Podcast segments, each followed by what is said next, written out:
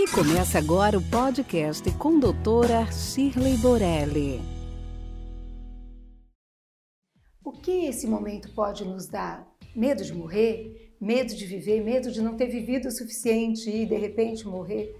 Eu acho que essas questões, acopladas à questão do pânico, que muitas vezes está imbricada na questão da depressão, do medo, elas passam a ficar muito mais fortes nesse momento.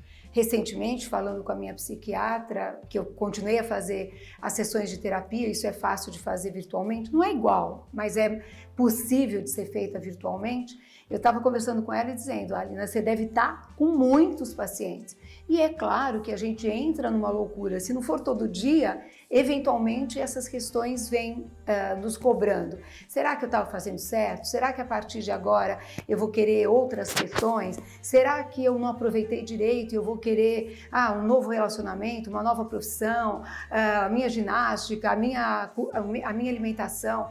Então, essas questões elas normalmente passam pela nossa cabeça sempre, mas a gente se distrai tanto com o trabalho, com o cotidiano, que elas não são tão alimentadas. E eu acredito que realmente muitas vezes a gente precise de ajuda. Às vezes é só terapia, às vezes é medicamento para sair desse momento e às vezes não há nada. Pessoas que levam esse momento com leveza, entendendo que é possível que talvez o mundo não seja nunca mais o mesmo, mas vai ser ótimo, porque tivemos tempo para poder olhar para fora, para dentro, para olhar para os outros em comportamentos que a gente olha e fala: não é possível quanto ego tem essa pessoa, não é possível como esse político, ao invés de ser um estadista, está pensando nas questões uh, só dele. Então, eu acredito que realmente não seremos mais os mesmos, mas teremos outros valores que nos ajudarão a prosseguir com calma. Eu sempre olho para essas questões que são muito uh, fatalistas com calma, com serenidade. Acho que se a gente não buscou viver tudo, mas se a gente estiver em paz, já é um grande caminho. Uma outra questão é a questão da atividade física, que acredito também seja um grande caminho para que endorfinas sejam liberadas e nos ajudem também a ter felicidade, a cuidar do nosso corpo, a conectar o nosso corpo com a nossa alma, aprender a curtir, às vezes, a própria atividade física em família.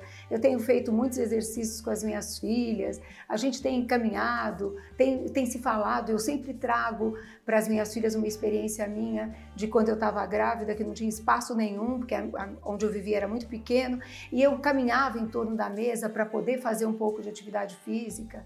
Acredito que seja importante que a gente tenha criatividade, sabedoria e paz interior para prosseguir.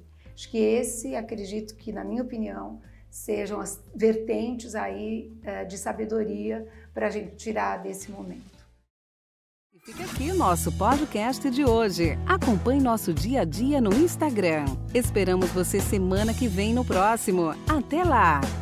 Esse podcast foi gravado por Ética Marketing Médico www.eticacomh.com.br